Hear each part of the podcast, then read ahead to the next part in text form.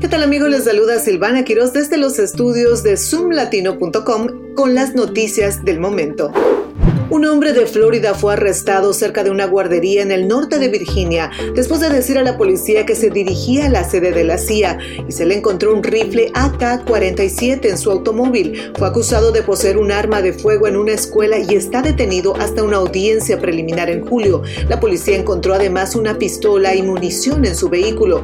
La guardería negó su acceso al edificio cuando solicitó usar el baño. La Junta de Educación del Estado de Maryland está considerando extender el contrato del superintendente de escuelas estatal. Su liderazgo ha recibido elogios por su inteligencia y compromiso, pero también ha generado críticas por su estilo de gestión. Aunque su contrato actual no vence hasta el 2024, la Junta debe decidir si aprueba un nuevo contrato por cuatro años.